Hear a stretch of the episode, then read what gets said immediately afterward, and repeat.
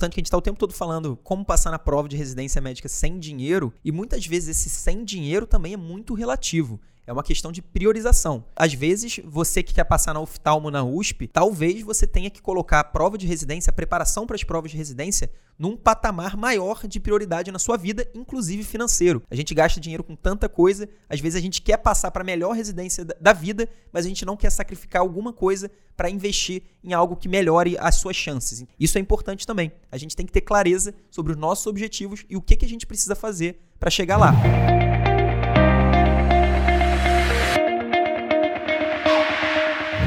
Está começando mais um podcast do Internato Residência Médica.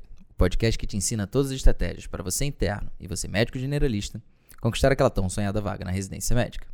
Meu nome é Felipe Barreto. Sou Gustavo Escaramuza. Meu nome é Eduardo. E o tema de hoje é como se preparar para a prova de residência sem dinheiro. E especificamente hoje a gente tem uma, um contexto importante nessa questão do sem dinheiro. Porque atualmente a gente escutou essa notícia, inclusive há pouco tempo, há 20 minutos atrás, a bolsa teve o seu terceiro circuit break, que quando a bolsa cai mais de 10%, fica 30 minutos pausada e depois retorna. Eduardo, considerando esse contexto, diz para mim, é possível passar sem cursinho preparatório? Porque muito, muito, muito provavelmente muitas pessoas terão esse problema. É engraçado que na verdade a gente já iria fazer esse tema independentemente de problemas econômicos, financeiros aí globais e, e brasileiros, mas com certeza a gente está vivendo um, um, período de dificuldades é, no meio dessa epidemia do pandemia, né, do, do coronavírus. A gente tem mais essa essa questão da econômica não é só uma questão de saúde, é uma questão que envolve vários aspectos. Mas, de qualquer forma, para responder muito diretamente sua pergunta, com certeza é possível você passar na prova de residência médica sem dinheiro e, inclusive, sem fazer nenhum cursinho preparatório. E eu digo isso com segurança porque eu mesmo passei em todas as provas que eu, que eu prestei, inclusive a USP, inclusive o Einstein em São Paulo, para anestésio, sem ter um centavo para pagar por um cursinho preparatório. Então eu não fiz nenhum cursinho preparatório e eu fui aprovado em, em instituições muito concorridas. Então, assim, para responder bem diretamente sua pergunta, sim, é possível passar. Tá, mas aí eu vou, eu vou falar, pô, Du, você é claramente uma pessoa que está fora da curva, diferenciado aí no, no, na, em relação à sua base. Sua base com certeza é muito mais forte do que a de muita gente. Você acha que mesmo é, quem tem uma base aí aquém daquela que deveria, também é possível ou não? Isso aí é, é para poucos? Então, primeiro eu não sei se eu tô tão fora da curva assim, não. Acho que essa é uma questão que, que inclusive, eu lembro quando eu tava num... Eu, eu, eu já falei sobre um grupo de WhatsApp que eu tinha com o pessoal da minha turma, da minha antiga turma da faculdade de residência médica. Aquele pessoal que era desesperado pela prova. Eu lembro que tinha uma galera que vivia realmente pensando na prova de residência. Normalmente, inclusive, são pessoas que acabam tomando atitudes é, que não são as melhores pelo medo e pela insegurança. Mas naquela, na, na minha turma, eu nunca fui o melhor aluno da turma. Então eu sempre fui um aluno bom, mas eu nunca fui o melhor aluno da turma e mesmo assim passei sem na, na prova de residência médica sem cursinho. Eu acredito que, na verdade, a grande variável para uma pessoa ter a capacidade, ou pelo menos ter mais chance de ser aprovada sem cursinho, não é questão de inteligência, não é questão de da pessoa ser fora da curva. É uma questão de disciplina e organização. A pessoa aí sim precisa ter uma, uma disciplina e uma organização fora da curva para ela conseguir realmente planejar e se organizar para conseguir passar numa prova de residência médica sem um cursinho apoiando e dando o caminho. É evidente que, é claro que uma pessoa que tem uma inteligência mais avançada ou que tenha feito um curso que tenha dado uma base mais forte, vai ter uma facilidade diferente de outra pessoa que não teve uma preparação tão boa. Isso é indiscutível, é claro. Só que a grande questão aqui, o grande ponto, é que é diferente você ter uma preparação boa, ter uma base forte, e você ter um resultado bom na prova de residência. São coisas que podem andar de mãos dadas, podem andar de mãos juntas, mas não necessariamente 100% das vezes. Já que você disse pra gente que realmente é possível passar sem cursinho preparatório, e que na verdade não é esse o fato de você ter sido bom ou não que é definitivo, que vai definir se você vai conseguir ter esse resultado sem cursinho preparatório, conta pra gente o que é necessário fazer para você conseguir passar sem esse cursinho? É, como eu falei, eu acho que o ponto mais importante é a pessoa é, se organizar, fazer um planejamento. Inclusive, a gente tem um episódio, não vou lembrar agora qual foi, há quanto tempo que a gente publicou, mas a gente tem um, um episódio só sobre planejamento. Então, a pessoa precisa montar um planejamento. É o episódio número 9. Foi postado dia 2 de janeiro. Foi o primeiro episódio então, do ano. foi, é, boa, foi, foi de planejamento do ano, né? Que a gente sempre faz planejamentos ao longo do ano. Mas aí, exatamente, foi bom até você ter dado esse gancho, porque o segundo passo, a pessoa precisa se planejar, mas mais importante do que se planejar é ela ter a disciplina para cumprir o planejamento. Porque a gente sabe quantos planejamentos são feitos no início do ano, é, vou emagrecer, vou aprender inglês, vou fazer alguma coisa, e que esses planejamentos ficam apenas no papel. Então são esses dois, essas duas grandes variáveis. Claro que a pessoa é, precisa ter acesso a conteúdos, então ela precisa ter conteúdos médicos para ela ler ou para ela assistir, alguma forma de conteúdo ela precisa ter, sem dúvida nenhuma. Mas hoje em dia, como a gente tem conteúdos tão abundantes, é, se eu estivesse falando há 10 anos, aí seria diferente, porque os conteúdos eram mais restritos, a gente tinha mais dificuldade de acesso à internet. Hoje em dia, é, para eu fazer, por exemplo, um vídeo que saiu há pouco tempo, já que a gente falou de coronavírus, sobre o coronavírus, na internet, up to date, OMS, Ministério da Saúde, em uma hora você, você se atualiza sobre o assunto de maneira muito satisfatória. Isso pode ser feito para a prova de residência, mas o que eu falei, os dois pontos essenciais são: primeiro, ela precisa parar e se planejar. Não dá para estudar no modo automático, muita gente tem preguiça de se planejar, inclusive a pessoa terceiriza completamente para o cursinho a, o planejamento, o que é um grande erro, principalmente é, se o cursinho não tiver esse foco do, do de, de, dar realmente um passo a passo. Então a pessoa precisa se planejar e precisa ter a disciplina de cumprir o planejamento. E isso não é fácil. E, e é até maneiro que eu fui pegar exemplos aqui de fora da medicina, né? É, isso de um outro material que eu tenho aqui. É, Ricardo Pereira, primeiro lugar em concurso da, de agente da Polícia Rodoviária Federal. E Érico Teixeira, primeiro lugar como juiz do, do TRF. É, ambos colocam o planejamento como um fator incontroverso para o sucesso e aproveitar o maior tempo disponível para estudar com frequência, sempre de forma contínua. Então, assim, tem muito disso que você está falando também. Mostrando que, claro, a gente não está só tratando da prova da residência, mas de qualquer concurso né, que, que seja de, de uma concorrência mais, mais alta mesmo. Não só concurso, mas na verdade qualquer coisa na sua vida que você queira ter um resultado alto, cara, que seja de alta performance, o planejamento é sempre o primeiro passo que vai fazer bastante diferença. Tudo bem, uma pessoa que não faz cursinho, se ela conseguir fazer um planejamento, seguir com disciplina, ele realmente vai conseguir ter um resultado diferenciado. Mas o grande problema é que o cursinho fornece as videoaulas, né? O que, que esse cara vai fazer sem cursinho, sem as videoaulas do cursinho? Vai assistir as aulas da faculdade? Não vai assistir nada? Vai ler material escrito? É, isso é uma pergunta muito interessante. É, primeiro que não, nem sempre são videoaulas, né? A gente até na JJ Mentoria são videoaulas, que é um curso online, mas a gente tem cursos presenciais é, bastante famosos de residência médica. Mas assim, independentemente disso, de ser uma videoaula ou uma aula presencial, é muito importante a gente falar que você não precisa assistir nenhuma aula para ser aprovado em prova de residência. Eu mesmo, em 2016, quando eu fiz, eu falei que eu não fiz cursinho, eu não assisti nenhuma aula, não tinha aula pensando em prova de residência. Eu tinha as aulas da faculdade, na época eu estava no internato, então praticamente não tinha também. E isso não, não te impede de forma nenhuma de você de você ter uma preparação, de você aprender qualquer coisa hoje em dia. A gente pode aprender qualquer coisa. Eu, por exemplo, coronavírus, eu não assisti nenhuma aula sobre coronavírus. Na verdade, eu montei como se fosse uma aula. Na verdade, foi o, re o revisando com questões. Então, assim, a gente vem de uma mentalidade, talvez há 20, 30 anos, a aula fosse fundamental. Porque a gente tinha uma pessoa que era o professor, que ele detinha os conhecimentos. Então, ele tinha conhecimentos que todas as outras pessoas não tinham e não tinham como ter acesso. Então, esse professor precisava passar esse conhecimento para as pessoas. Hoje em dia, eu acho que o papel do professor mudou bastante, ou pelo menos deveria ter mudado bastante. Porque todo mundo tem acesso aos conhecimentos, todo mundo tem acesso a conteúdos. O professor deveria ser um guia. Ele deveria mostrar o que é mais importante, o que é menos importante, como você vai acessar o conteúdo, de que maneira ele deveria inspirar os alunos a acessarem. Então, ele deveria realmente ser uma fonte de inspiração, de motivação. Então, acho que existe essa, essa mudança grande e, e isso tornou. Não é que as aulas sejam ruins, pelo contrário, a gente faz aulas na mentoria. Se eu achasse que fossem ruins, a gente não faria. Mas, assim, elas não são obrigatórias. Não são obrigatórias de forma nenhuma. Você não precisa obrigatoriamente ler, é, assistir aulas e nem mesmo ler ler textos, você pode é, passar na residência só assistindo aula e não lendo texto. Isso é o de menos. Eu diria que existe só um material que é obrigatório para você passar na prova de residência. Não sei se é obrigatório, mas pelo menos eu nunca vi nenhum caso de alguém que tenha passado sem ter acesso a esses materiais, que são exatamente as questões antigas. Porque as questões antigas são muito importantes e se você pensar, existem provas, a prova de residência médica dos Estados Unidos, eles não liberam as questões. Então você não tem questões antigas, mas nem você, nem todos os outros candidatos. Então, assim, como é uma concorrência lá, você depois você aplica para residência e quem tira a melhor nota na teoria tem vantagem nessa aplicação. É, então, assim, é uma coisa zerada. Ninguém tem acesso a questões. Agora, na prova de residência, como todos os seus, os seus concorrentes, todos os candidatos têm acesso a questões antigas, se você não tiver, aí sim é um problema grave. A impressão que eu tenho com essa questão das videoaulas é aquele efeito manada, sabe? Tem um estudo interessante que foi feito em Las Vegas, onde eles pegaram um cassino e fizeram uma linha no chão. E aí, essa linha no chão teoricamente ficou ali parada durante um tempo e ninguém parou nessa linha. Até que eles pegaram um ator e pediu, pediram para esse ator ficar atrás da linha. Mas não só um, depois chegou um, aí botaram mais outro e outro. A única regra que eles falaram para esse ator é que ele não podia falar o porquê que ele estava ali parado. Mas ele, mas ele tinha que falar para alguém. Se alguém perguntasse, falava, não, a gente está esperando alguma coisa aí, não sei o que, que é, mas enfim, tô aqui esperando. A questão é que várias pessoas começaram a ficar atrás dessa linha, dessa fila. Considerando que ali é, é como se fosse uma prova social, né? Pô, se tem um monte de gente esperando nessa fila, no meio do cassino, é porque deve ser muito importante.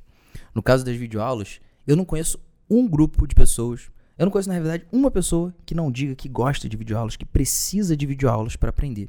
E aí você está inserido num meio onde todo mundo considera que as videoaulas são bastante importantes, é evidente que você também fica ali naquele efeito manada de seguir as videoaulas e achar que elas são essenciais.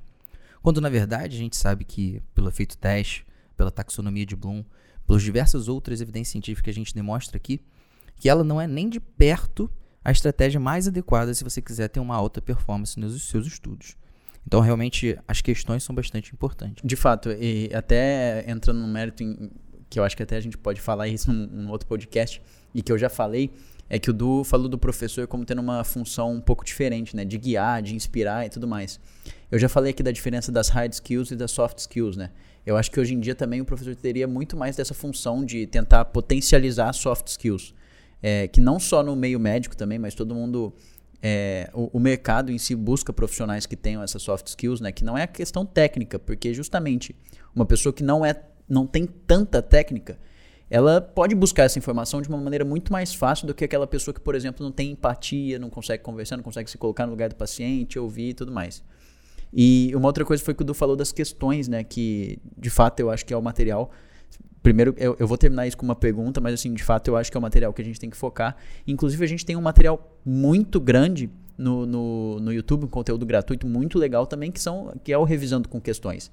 Você acha que realmente, então, o foco tem que ser nas questões? É, eu acho que, assim, o foco é o planejamento. Então, a partir do planejamento, com certeza um planejamento ideal, ele vai dar muito espaço para questões. Então, no planejamento da pessoa, ela tem que pensar qual que é o objetivo final dela. A gente até conversou bastante sobre isso naquele episódio de janeiro. Então, ela tem que saber se o objetivo dela é passar em oftalmo na USP ou se é passar em pediatria no SUS São Paulo. Porque vai, vai ter uma diferença grande. Ela vai precisar fazer coisas é, para passar em oftalmo na USP que talvez ela não precisaria para passar em pediatria no SUS São Paulo, porque simplesmente é uma instituição e é uma especialidade menos concorrida. E ela tem que saber é quanto tempo ela vai ter dedicada à preparação. Isso talvez seja uma das maiores fontes de ansiedade, e eu vejo isso com os nossos mentorandos, que é uma pessoa que não conseguiu determinar ainda dentro da agenda da vida dela quanto tempo ela vai ter para a prova de residência. E se ela não determina isso, ela acaba fazendo, é, quando ela estuda para a prova, ela acaba sacrificando alguma coisa da vida dela, e isso deixa ela chateada, isso desmotiva ela. E o, o contrário também é verdadeiro. Quando ela prioriza alguma outra coisa da vida dela, que são coisas importantes, ela acaba sacrificando o estudo para a prova, e isso também é um problema. Então, assim, tudo começa com planejamento, você saber quanto tempo você vai ter para estudar, e aí você sabendo esse tempo, aí com certeza eu, eu recomendo que as questões sejam protagonistas nesse tempo de estudo.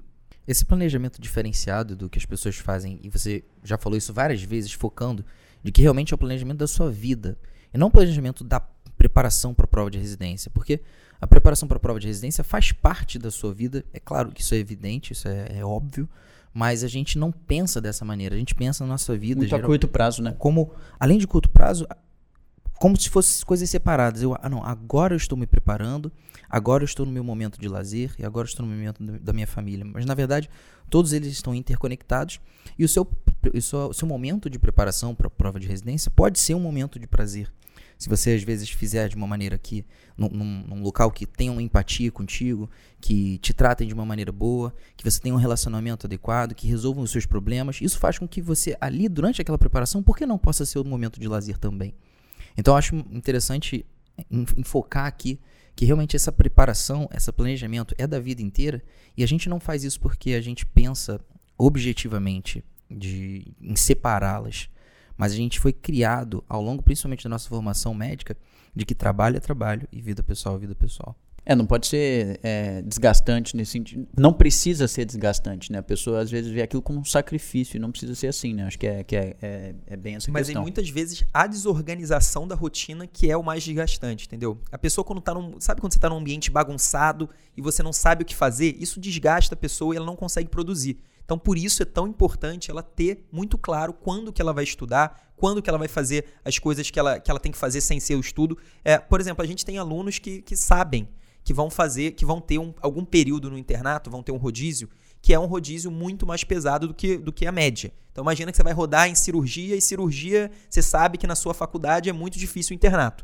Isso aí não é uma, não pode ser uma surpresa, não pode. Se, se aquilo virou uma surpresa para a pessoa, ela só percebeu que ela teria um problema para estudar para a prova de residência no momento que ela entra no internato, é porque ela não está planejando. Essa que é a grande questão. Uma pessoa com planejamento, o que, que ela faria? Ela sabe que ela vai ter mais dificuldade, então ela vai reduzir o tempo de preparação para a prova nesse período e vai aumentar nas semanas anteriores e nas semanas seguintes, compensando aquele momento que ela vai ter uma queda. E assim, a queda é, você pode cair o seu rendimento de estudo, o seu tempo estudado, isso é natural. Todo mundo vai ter é, circunstâncias, dificuldades que vão levar a isso mas é muito importante que ninguém, que você não pare de estudar. O famoso chute no balde é o grande problema. Quando a pessoa cai, cai, cai, cai o nível até que ela para de estudar e falar, não, vou, vou, vou, focar só no internato. Você falou também da, da questão da pessoa se planejar e saber quanto tempo ela vai ter para estudar até a prova de residência. A gente tem um, um, um espaço amostral aí muito bom de pessoas que é, giram em torno dessa sensação de ansiedade, que é o pessoal do Revalida. Até então eles não sabiam quando, vai, quando ia sair o edital, ou, quando, ou prova e não sei o quê. E até a gente teve uma, uma resposta disso há pouco tempo, né? É, saiu, a, saiu o edital da UFMT Revalidação, que vai ser no dia 30 de agosto. É, isso, isso mas isso é, é um, mas isso é um, é um, grande desafio. É uma coisa que ninguém sabia de nada, absolutamente de nada. É, é um desafio pra gente, é um desafio para todo mundo. E assim, tem, é, já ajuda muito você saber ter um, um, um objetivo lá na frente que é com, muito mais concreto, né? Essa é a grande verdade.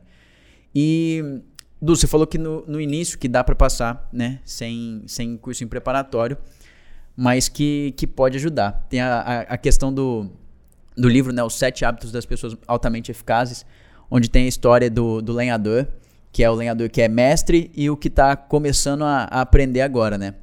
E eles vão competir para ver quem que conseguia cortar mais árvores, né, com, com machado. Com machado, né? Porque nessa época, se fosse motosserra, ia ser muito mais fácil, não ia ter esse problema. E, na verdade, o lenhador lá, o, o, o amador, né? O, o calouro, vamos dizer assim, o ele aprendiz, tava lá, o aprendiz, ele tava sem pensar lá, fazendo o máximo de esforço possível para conseguir chegar naquele objetivo sem, sem ter um planejamento, né? Ele não tinha se planejado. E quando ele olha para o lado, ele vê, na verdade, que o, que o mestre dele tá tranquilão lá, não tá, ele não tá entendendo muito bem o que está acontecendo. E quando eles vão fazer a contagem no final, é, vê, eles, eles, os dois comparam e vê que o mestre tinha conseguido cortar muito mais lenha do que o aprendiz. E ele fica com aquela, aquela questão na cabeça, né? Cara, como é, como é que ele conseguiu? Como que foi possível se eu olhava para o lado e na verdade eu via que ele estava ali parado, tranquilo. E ele falou que na verdade ele passou metade do tempo lá afiando o machado, se, se planejando, né, para fazer aquela, aquela ação de cortar lenha da forma mais efetiva possível.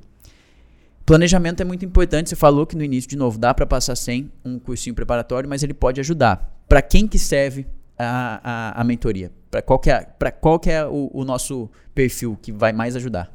Ah, eu acho que assim, não diria nem só a mentoria. Eu acho que pensando num, num no curso cursinho. preparatório, quem que, quem que consegue se, se preparar bem sozinho e quem não consegue? Eu acho que quem consegue se preparar bem sozinho é essa pessoa que, que gosta de se planejar, ou pelo menos que, que que já se planejou e que sabe se planejar. Que tem o hábito que tem de se planejar, disciplina. Eu acho. eu acho que é a pessoa que já tem uma disciplina que ela sabe que ela não vai falhar. Essa pessoa, ela pode com certeza se dar bem na prova de residência médica sem qualquer cursinho, seja mentoria ou qualquer outro cursinho, claro, desde que ela tenha acesso a conteúdos e, e, que ela possa usar pelo menos questões antigas que a gente falou, que seria um único material é, absolutamente obrigatório. Mas assim, é, quando a gente fala em cursinho, e aí sim já tentando separar a mentoria é, de, de, outros cursinhos, não todos, mas o grande ponto é que, assim como aconteceu uma mudança de função no papel do professor, na minha visão também deveria acontecer uma grande mudança no papel de um cursinho preparatório. Porque assim, o cursinho preparatório também há 10, 20 anos atrás, ele era o local onde você tinha acesso a conteúdos é, focados em prova. Então, era o único local que você podia acessar esses conteúdos. Os conteúdos eram escassos, quase ninguém tinha materiais de qualidade para se preparar. Só que esse cenário mudou completamente. Hoje em dia, você vai numa esquina, tem um material de cursinho. Então todo mundo tem materiais bons, praticamente materiais iguais. Todo mundo sabe o que, que um cursinho está falando, o que, que o outro está falando. Então são materiais que, claro, não são iguais, mas são materiais é, que você pode usar para passar, para se preparar para uma prova de residência. E a grande dificuldade é exatamente essa: o planejamento e você conseguir cumprir o planejamento. Então, na minha visão, hoje, um preparatório que realmente faz a diferença e que pode ajudar as pessoas que têm dificuldade de organização, as pessoas que sentem que não tem tempo, isso é uma, é uma sensação muito grande. Realmente, as pessoas têm um tempo escasso e elas não planejam esse tempo. Por isso essa sensação. E tem até um negócio muito legal que uma vez perguntaram pro. É, acho, que, acho que foi pro Bill, pro Bill Gates, é. Bill Gates chegaram para ele e falaram assim: qual que você acha que, que, é o seu, que, que é o seu maior desafio? E na verdade, quem respondeu foi a mulher dele, que ele falou assim: cara, o dia dele tem as mesmas 24 horas que o dia de qualquer pessoa. A questão é que ele faz as coisas com muita disciplina e ele se planeja e, e, e tudo que ele faz é pensado, tudo tem um porquê. E isso foi porque perguntaram para ele que todas, todas as, as semanas ele anda com uma bolsa que parece que tem 20 a 25 livros. E ele lê 20 a 25 livros, assim, por semana. Consulta e lê e é, estuda. Aí mas, já, assim, já é outro nível, né? Mas assim, é, digo, ele, a, ele claro. tem um dia de mesmo, com as mesmas 24 horas que qualquer pessoa. E eu acho legal que se a gente conseguisse comparar Todas as pessoas que passam com independente do cursinho que faça ou até sem cursinho, eu acho que a característica em comum é justamente essa, dela saber se planejar e ter disciplina para conseguir manter e seguir o planejamento. Eu acho que essa, com certeza, é uma característica comum. Eu sempre digo isso, a, gente acha que ao fazer uma prova de residência ou qualquer prova, imagina qualquer concurso que você possa imaginar de qualquer área do conhecimento, a gente acha que a gente está sendo cobrado sobre aquele conteúdo. Você está sendo avaliado se você sabe ou não medicina, se você sabe ou não direito, se você sabe ou não qualquer é, área que seja a prova. Mas para mim, não. Para mim, claro que o produto final é o seu conhecimento, mas o que você está sendo avaliado ali é o seu comportamento.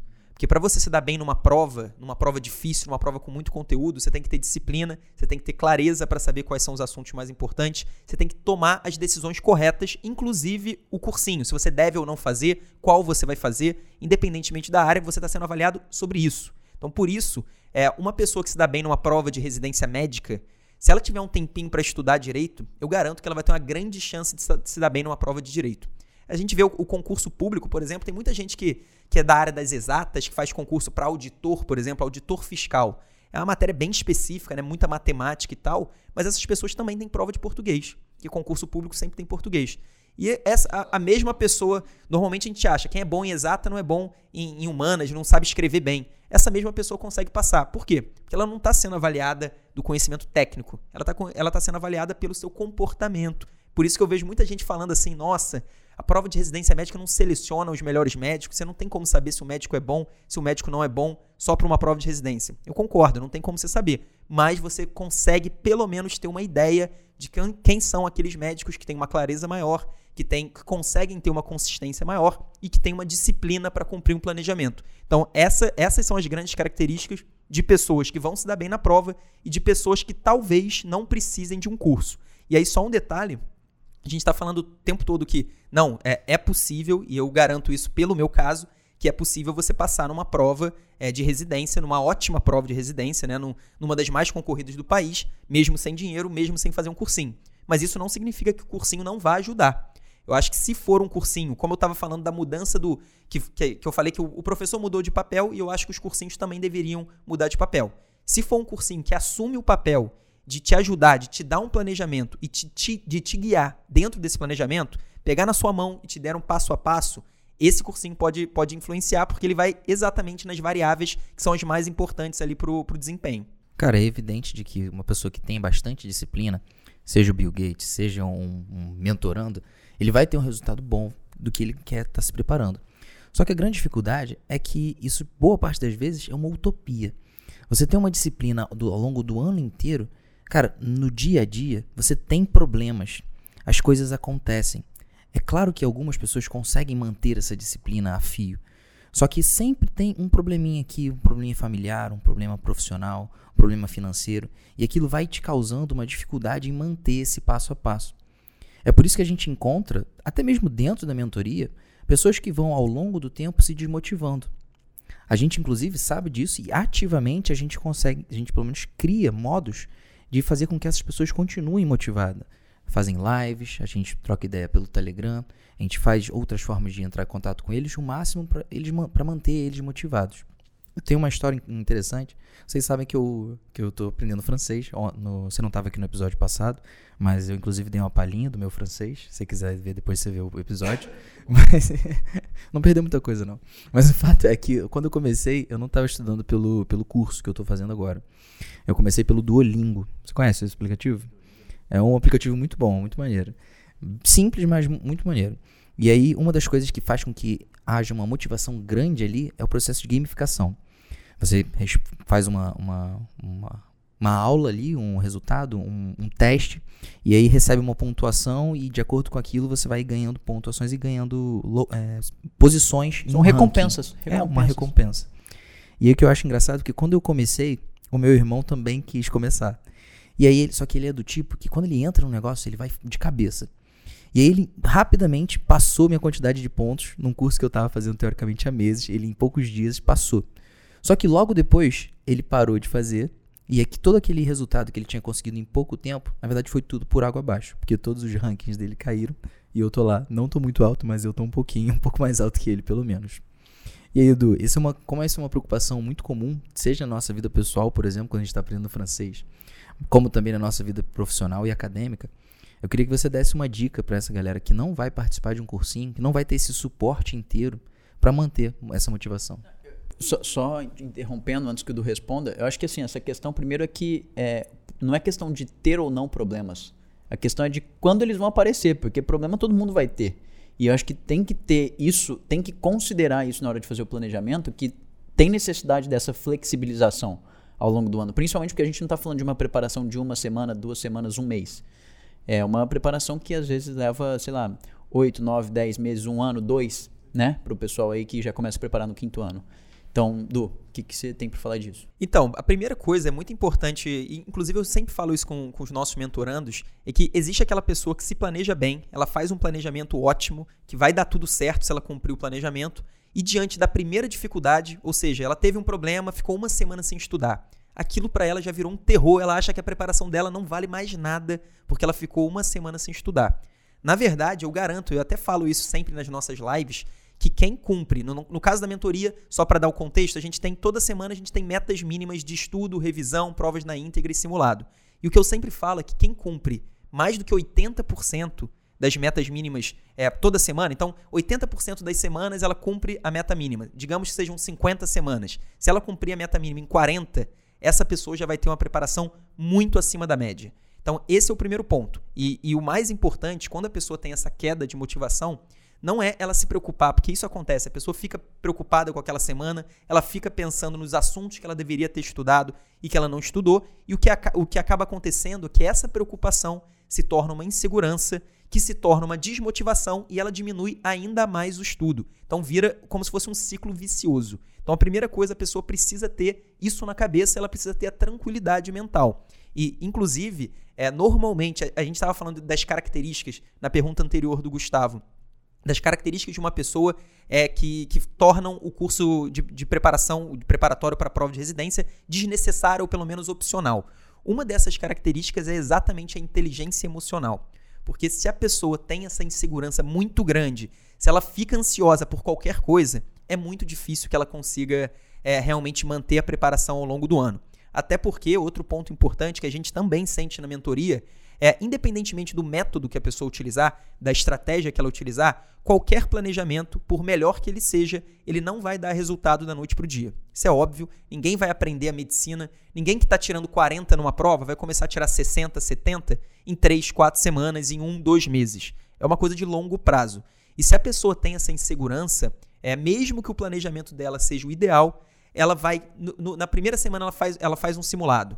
Aí daqui a um mês ela fez uma prova na íntegra, não viu uma grande diferença. Depois, na semana seguinte, ela faz outra prova na íntegra, não viu uma grande diferença. O que, que vai acontecer? Ela já vai achar que está tudo errado. Que ela está fazendo errado, que ela está indo para a direção errada. Sendo que, na verdade, ela estava indo para uma direção certa, só que ela estava imaginando uma velocidade que é irreal. Então, assim, tudo isso a pessoa tem que considerar ao fazer um planejamento. Se ela não se sente é, tão bem, até emocionalmente, para seguir é, um planejamento sabendo dessas dificuldades, e o Gustavo falou, ele tem total razão, não é que, que se a pessoa vai ter dificuldade, é qual, quão grave vai ser a dificuldade, porque isso acontece. Inclusive, a gente teve casos já de falecimento de pais de alunos, pessoas que conseguiram voltar a estudar que até passaram, problemas gravíssimos. E, e, que mesmo assim, assim, você sabe que você vai ter dificuldade. Claro que isso aí é uma minoria, é um caso, um caso muito extremo. Mas dificuldades comuns, ah, eu tenho uma, um internato mais pesado, ah, eu tenho a formatura, ah, eu fiquei doente, todo mundo vai ter. Meu pai ficou doente, todo mundo vai ter esse tipo de dificuldade. Então a pessoa, no planejamento, quando ela, quando ela inicia um planejamento, ela tem que saber que não vai ser perfeito. Inclusive, tem, a, tem uma frase do boxe que dizem que toda a luta contra o Mike Tyson, o, o, o boxeador tinha um planejamento perfeito até tomar o primeiro direto na, na cara. Então aí acabava o planejamento. Então a pessoa sabe que ela vai receber, não sei se vai ser um direto na, no rosto do Mike Tyson, mas vai ter algum problema e ela precisa saber superar, ela precisa ter a calma para poder superar esse problema, senão realmente não é para ela estudar sozinha. O grande diferencial de um cursinho preparatório é que ele tenta abranger todas as dificuldades que o cara vai ter durante essa preparação. Então, pô, o problema que ele tem é motivação. Então, pô, a gente vai fazer live, vai fazer um não sei o quê. O problema que ele tem é orientação para direcionamento das provas. Então, vamos fazer flashcard direcionado para resolver todos os problemas que ele possa ter ao longo dessa preparação. A questão é que muito parte que esses problemas não cabem, não, não são coisas que a gente tem controle. E é justamente uma coisa que a gente bate, essa tecla a gente bate todas as vezes. Você tem que focar naquilo que você tem controle. Porque esses problemas, eles acontecem e, e, como o Du falou, e como eu falei também, não é questão de se, se vão ou não acontecer, mas o quão grave e quando eles vão acontecer. E disso a gente não tem controle absolutamente nenhum. A gente tem que controlar o planejamento, seguir as metas mínimas e tentar ao máximo controlar as variáveis, aquelas que a gente tem controle. E até linkando, uma coisa que a gente consegue controlar é o, o, tipo de conteúdo que a gente vê também. Né? A gente tem muito conteúdo no, no YouTube também, é, mesmo aqui além dos podcasts também, que, que é, tem muito material e material de, de qualidade muito boa. Como que essa pessoa pode aproveitar desses conteúdos também? Por exemplo, a gente falou das questões, a gente tem o Revisando com Questões, que é um material muito bom. Como é que, que dá para aproveitar para impulsionar ainda mais essa preparação?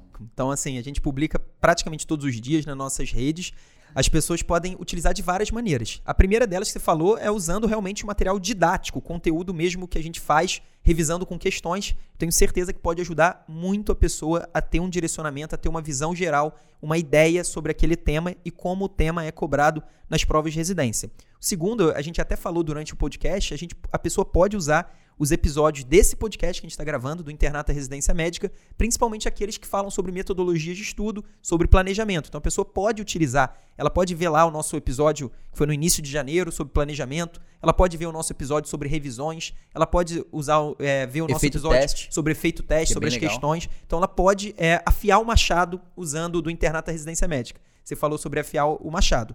E a terceira grande coisa, que inclusive a gente recomenda também para os nossos alunos, eu costumo falar isso para eles, é que quando você está em contato com conteúdo sobre prova de residência, é mais fácil você se manter motivado.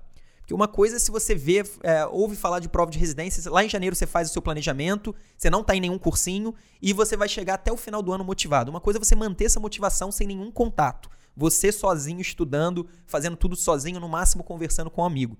Isso é mais difícil. Agora, se você tem uma rotina de assistir conteúdos sobre residência médica, isso na maioria das vezes ajuda a pessoa é, a ter uma motivação. Então, assim, eu acho que essas três maneiras seriam as principais e com certeza é, a pessoa poderia ter grandes benefícios assistindo o nosso conteúdo. E assim, além desses conteúdos, que são conteúdos que a gente posta normalmente, que ficam no YouTube, ficam no, no Facebook, no Instagram, a gente de vez em quando faz conteúdos maiores, que são conteúdos que ficam só por uma semana disponíveis. A gente fez em janeiro a Semana da Residência, né, que é o nosso workshop, que, são, que é formado por quatro aulas, e agora a gente vai ter em abril acho que é no dia 13 de abril, segunda-feira, começa a Maratona Residência Médica. E a ideia da Maratona Residência Médica são conteúdos para alertar as pessoas sobre os erros que elas estão com certeza cometendo nesse momento. A gente sabe que em abril é, as pessoas normalmente começam a parar para pensar: será que eu estou fazendo a coisa certa? Então, a gente vai tentar alertar sobre os erros e a gente vai dar um passo a passo de como corrigir. Tudo isso com muita evidência científica. Vocês, inclusive, vão, já estão ajudando bastante sobre isso, das evidências científicas e também evidências empíricas. A gente vai mostrar casos reais de pessoas que adotaram determinadas atitudes e que mudaram é, bastante a preparação. Então, todos esses conteúdos são, são conteúdos gratuitos e conteúdos que, sem dúvida, podem ajudar a pessoa a melhorar a preparação. Perfeito, galera. A gente está chegando no nosso final do podcast aqui do Internato Residência Médica. E eu queria passar para vocês o desafio da semana, o desafio JJ. A gente está nesse conceito, nesse contexto de treinamento com efeito teste, e a gente utiliza bastante isso na nossa preparação com os mentorandos. E agora a gente está tentando passar para vocês do conteúdo gratuito, para que vocês realmente aprendam o conceito que está sendo passado para vocês nesse episódio. O desafio JJ da semana é o seguinte: produzir do zero o seu próprio cronograma de preparação. Isso aqui independe se você é mentorando, tá? Ou se você é uma pessoa que não é mentorando e está fora estudando sem, sem cursinho algum. Ou com algum outro. Ou com algum outro, pode ser, serve também. Porque apesar de da gente ter o nosso cronograma e ter as nossas metas, isso não quer dizer que elas se aplicam exatamente 100% a você. Você deve utilizar as nossas metas, mas junto da sua individualidade. Então, qual que é, qual que é a dica? Esse cronograma ele deve ter pelo menos três coisas. Primeiro, as metas semanais a serem cumpridas.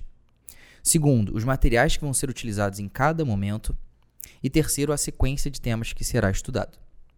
Dessa forma, você usa o efeito teste para estudar justamente o que a gente discutiu aqui nesse episódio. Hoje, a gente discutiu como se preparar para a prova de residência sem dinheiro. E eu diria que o principal takeaway é o seguinte: é possível passar, com certeza, sem sombra de dúvidas. Mas a pessoa precisa ter ciência de que ela terá grandes desafios pela frente: organização, disciplina, planejamento e principalmente paciência para aguardar a melhora do resultado. Às vezes é melhor de deixar um tempinho para de fato afiar o machado do que sair por aí tentando derrubar qualquer árvore, né? A qualquer Não, é, custo. E até antes de finalizar, tem um ponto importante que a gente está o tempo todo falando como passar na prova de residência médica sem dinheiro. E muitas vezes esse sem dinheiro também é muito relativo. É uma questão de priorização. Então, às vezes, você que quer passar na oftalmo na USP, talvez você tenha que colocar a prova de residência, a preparação para as provas de residência, num patamar maior de prioridade na sua vida, inclusive financeiro. A gente gasta dinheiro com tanta coisa, às vezes a gente quer passar para a melhor residência da vida, mas a gente não quer sacrificar alguma coisa para investir em algo que melhore as suas chances. Então, isso é importante também. A gente tem que ter clareza sobre os nossos objetivos e o que, que a gente precisa fazer para chegar lá. Às vezes vai ser é, pagar um cursinho, às vezes não. Às vezes vai ser comprar algum tipo de material que seja venda, comprar um banco de questões. Cada um pode ter a sua resposta. Mas é muito importante que isso seja incluído também no, no planejamento. Exato. A grande diferença é que o que a gente gostaria, de, que a gente quer fazer hoje, geralmente é diferente do que a gente gostaria de ter feito hoje quando a gente pensa sobre hoje e amanhã. Entenderam? Ficou confuso, mas é, é, é exatamente, é exatamente isso. isso. Galera, a gente está terminando nosso podcast do Internato da Residência Médica. O podcast que te ensina todas as estratégias para você interno e você médico generalista conquistar aquela tão sonhada vaga na residência médica. Meu nome é Felipe Barreto. Sou Gustavo Scaramuza. Meu nome é Eduardo. Até a próxima semana.